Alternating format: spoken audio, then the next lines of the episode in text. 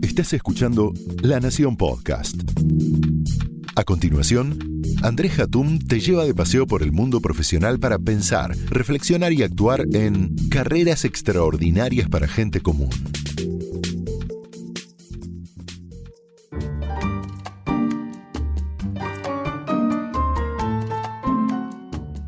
Hola, soy Andrés Hatum.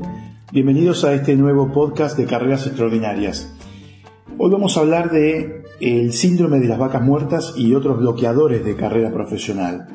Eh, no es el único, el de las vacas muertas, hay otros. Vamos a ver en qué animal, eh, qué animal del zoológico son ustedes. Pero cuando pensamos en nuestro propio desarrollo, nos planteamos cuáles deberían ser esas competencias que tenemos que tener para para, que el mercado laboral nos mire. Y es así como tratamos de adaptarnos a las modas que van apareciendo más allá de nuestra propia preferencia. Primero pedían personas competentes, después ágiles y adaptables, y después innovadoras y creativas.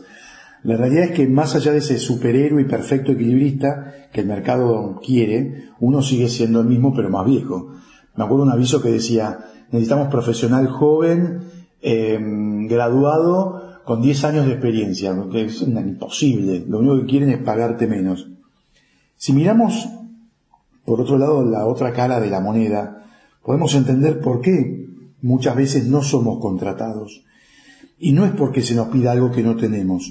No se nos contrata por los bloqueadores, que son limitaciones al desarrollo de nuestra propia carrera.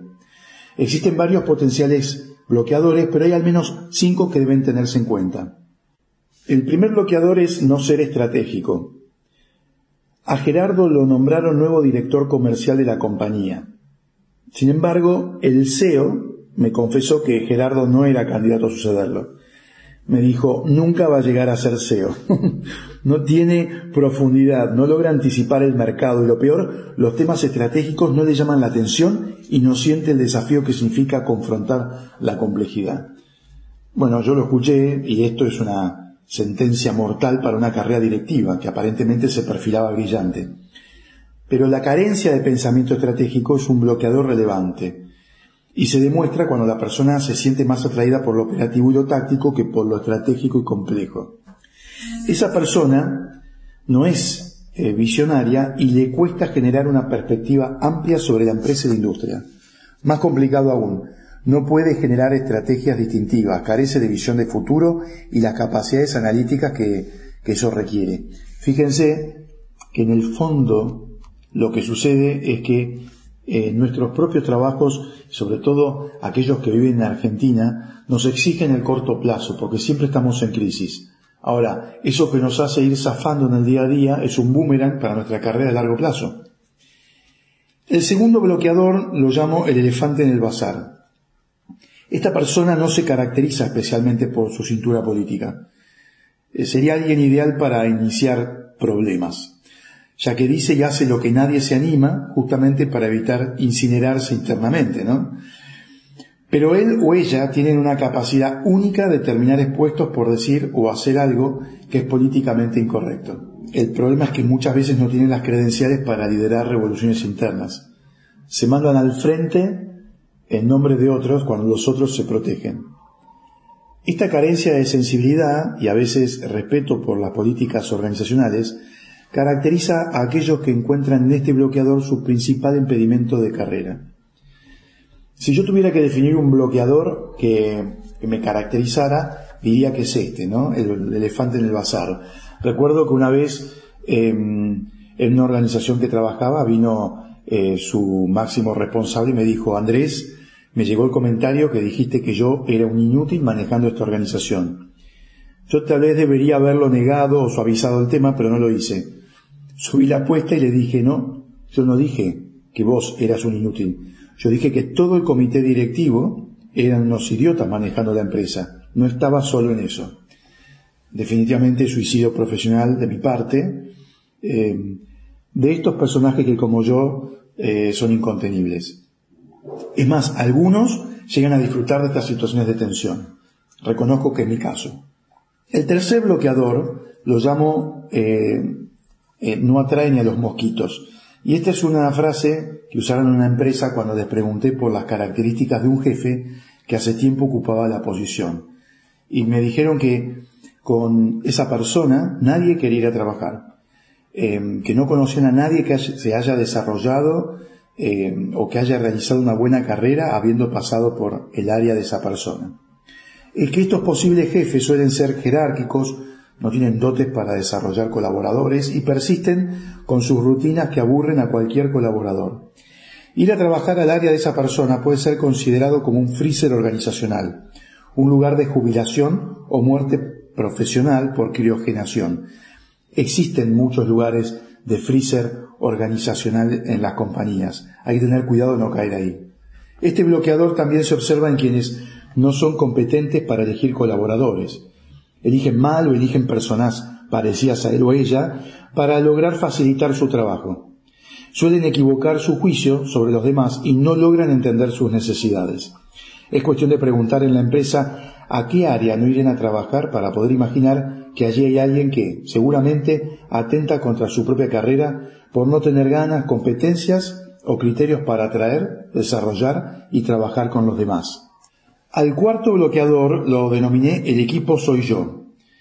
Eh, hay personas eh, que no pueden o no saben armar equipos y su pensamiento es que no hay nadie mejor que ellos para realizar una tarea o un trabajo más allá que cualquier equipo. Em, alguien me comentó en una organización que la gerente del área había armado una actividad outdoor por sugerencia de la gerenta de recursos humanos, que encontraba anomalías en la forma en que se trabajaba y se comunicaba en, el área. ¿no? Parece que estuvieron dos días trabajando con un facilitador para armar una agenda de equipo. ¿Qué pasó? Nada, porque la gerente eh, no creía en el valor de equipo. Se apoyaban individualidades que cambiaban acorde a lo que ella consideraba bueno o malo.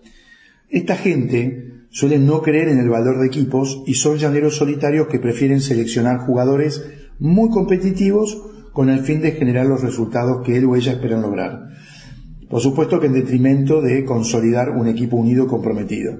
Esa unidad y compromiso no interesan. Por supuesto que ante problemas entre los miembros del pseudo equipo, el jefe resuelve cualquier conflicto apoyando a quienes obtengan mejores resultados.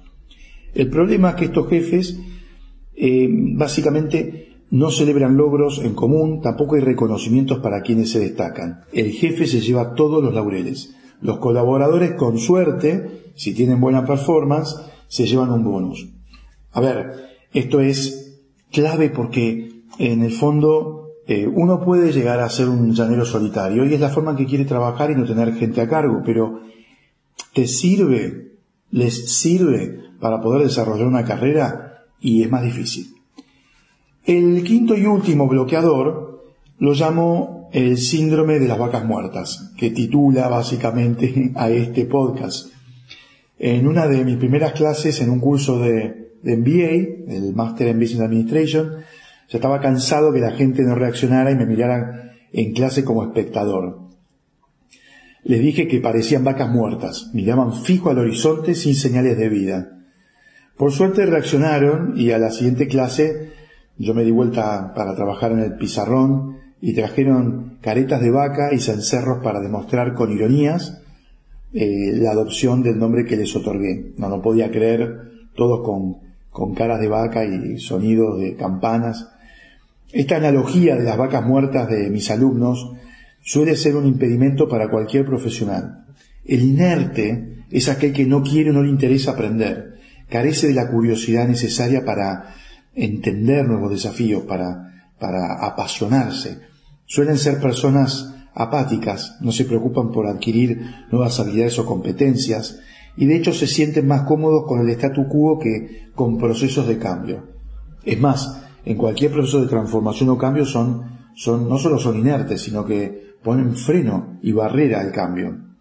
Es que el cambio les exige movilizarse y ampliar eh, sus perspectivas para ser más ágiles y más sensibles, ¿no?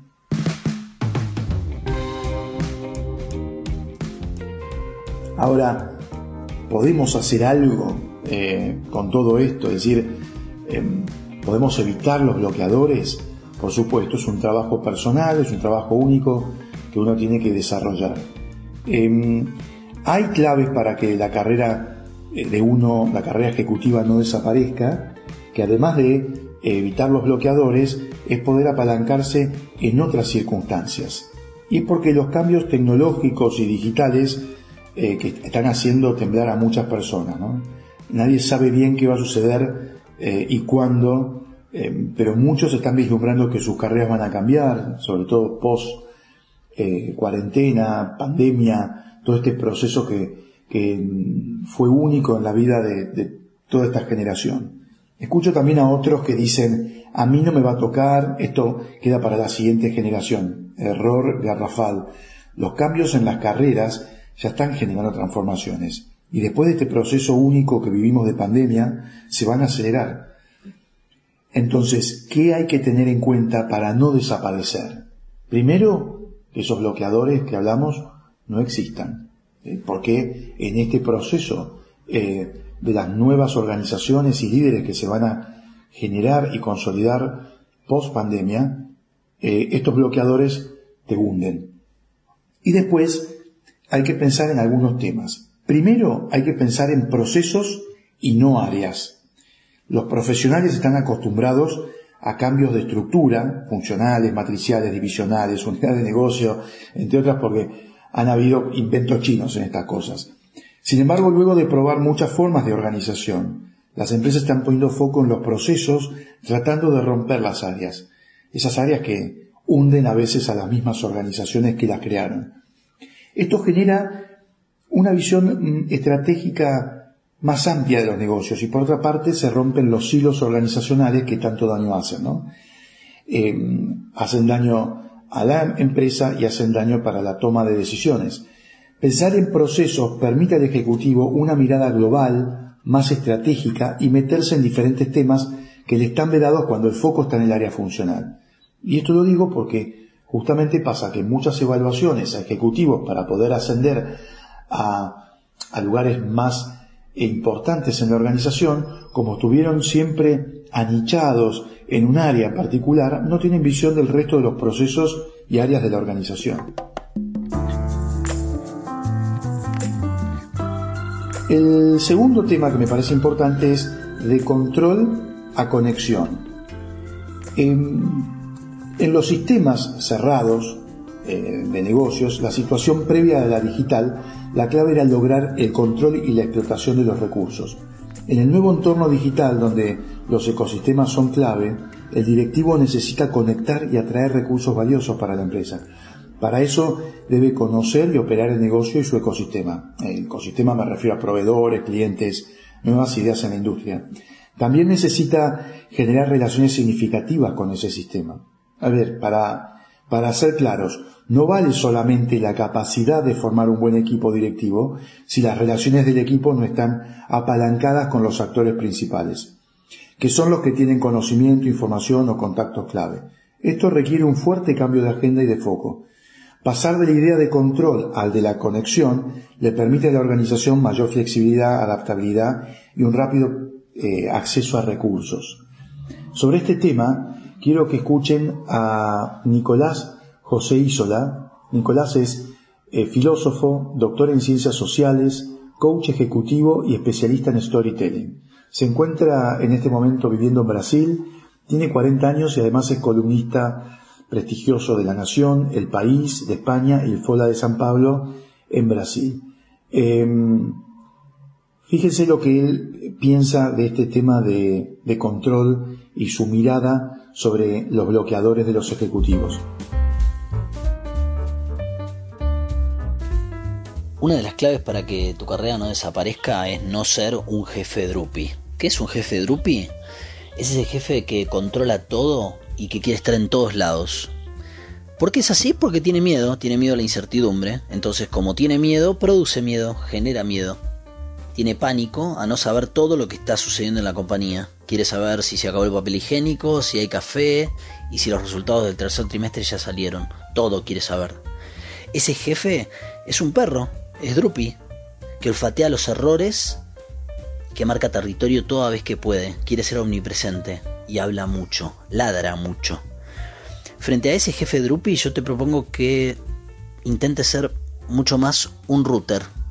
Un jefe router que genera confianza, conexión, que escucha, que establece espacios de encuentro, que está disponible, que pregunta menos y da más, que recibe y hospeda consultas y ladra menos. Nadie, en su sano juicio, aprecia a un jefe drupi controlador. ¿Por qué? Porque agota, cansa, infunde miedo y no deja desplegar las habilidades ni que la creatividad emerja. En efecto es un asesino de la creatividad. De tanto ladrar, la termina mordiendo. Cada vez que estés ante una situación, pregúntate si vos estás más del lado del control o más del lado de la conexión. Más del lado de ser un jefe Drupi o más del lado de ser un router que conecta a los demás. Nicolás tiene una claridad increíble y nos deja, eh, pone, pone foco exactamente en lo que tiene que hacer un ejecutivo. El tercer, o la tercera dimensión eh, que para mí es importante es esto de ser líder de nadie. Una vez eh, le pregunté a un directivo, ¿cuál es tu título dentro de esta compañía? Senior Marketing Leader Region South Con, me dijo. Le pregunté, ¿cuántas personas tenés a cargo? Ninguna. Básicamente, es que por mucho tiempo el tener gente a cargo era símbolo de haber sido promovido a posiciones de liderazgo. En la carrera directiva actual, el desarrollo muchas veces pasa por salir del negocio que se tiene a cargo para liderar un tema, pero sin nadie a cargo. Es eso que hablábamos antes de los procesos, ¿sí? Y por lo tanto, dejar el control para eh, ampliar la conexión. El desafío acá es enorme. Manejas un proceso, probablemente tengas varios reportes a quien satisfacer, o sea que sin tener gente a cargo todos esperan que genere resultados. Es fundamental adquirir experiencia en el trabajo en red y el trabajo virtual. Hoy, mucho más. Ahora que todos aprendimos a hacer home office y trabajo remoto. Hoy los desarrollos de carrera pueden tener movimientos ascendentes o laterales y requieren que el Ejecutivo logre adquirir competencias para adaptarse al desafío que presenta la compañía y seguir creciendo. Dos más. El cuarto eh, ítem o la cuarta dimensión, eh, yo la llamé Big Data o no entender dónde estás parado. El poder de los analytics afecta a todas las áreas de la organización Tradicionalmente se viene aplicando estos sistemas de Big Data, Data Analytics, en el diseño de estrategias comerciales, de marketing, ventas o en sectores como la banca. Sin embargo, son herramientas fundamentales a la hora de contratar y gestionar personas, y como concluye un estudio em, de la SHRM Foundation, que dice que el 96% de los directores de recursos humanos entrevistados por ese estudio dice que el Big Data permitirá avanzar para predecir tendencias y lo que pasará en el futuro. Si nos ponemos a pensar en lo que pasó, eh, lo que sucede y lo que sucederá eh, post pandemia, el, el análisis de la información es absolutamente fundamental. Las personas que tienen conocimientos de analytics se van a sentar, si ya se sientan, en la mesa de toma de decisiones por lo que el conocimiento de estas herramientas y su aplicación específica en el área o proceso que uno realice hace que sea una competencia cada vez más importante. El tema es que tradicionalmente el CEO de una compañía ha sido un usuario pasivo y poco sofisticado en el uso de información del contexto. Informes gerenciales generados mensualmente dormían en los despachos y a lo sumo el análisis era delegado a algún área operativa. Hoy, sin embargo, la información es estratégica para competir y tomar decisiones. Y el SEO necesita formarse en analytics y métodos cuantitativos para dialogar con los números y con los expertos en el tema también. Finalmente, la última dimensión, em, yo la llamo cuidado con la rotación. Y esto lo digo porque las nuevas generaciones tienden más a rotar de empresas y probar nuevas experiencias. Y las compañías, por otro lado, luchan, luchan por retenerlas. Los nuevos estudios sobre tendencias de carrera son consistentes en visualizar la mayor rotación y el cambio de los profesionales en el futuro. Cambiar de trabajo es bueno al inicio de la carrera para lograr entender la identidad profesional, y eso es perfecto. Sin embargo, muchos cambios pueden tener dos consecuencias indeseadas. Primero, si se hace con mucha frecuencia, a partir de cierto momento y cierta edad puede ser considerado, considerado prostitución profesional. Y la segunda consecuencia es que hay una necesidad en algún punto de la carrera de conocer el sector o la industria, para aquellos que quieren ser tenidos en cuenta para tareas directivas de mayor relevancia. Una posición, yo creo, por la experiencia de ver muchas carreras y currículums, requiere por lo menos tres años para poder demostrar en el mercado la generación de performance y también de aprendizaje. Si a pesar de todos estos consejos, el profesional, alguno de ustedes, no puede desbloquearse o no puede eh, tomar en cuenta alguna de las dimensiones que hablamos para poder avanzar en, en la carrera profesional, el camino no es seguir escuchando otro podcast que yo haga o más lectura o ir al psicólogo. El camino va a ser entrar en el sendero del cementerio profesional. Bueno, muchas gracias eh, por acompañarme nuevamente y nos eh, escuchamos en el siguiente podcast. Nos vemos.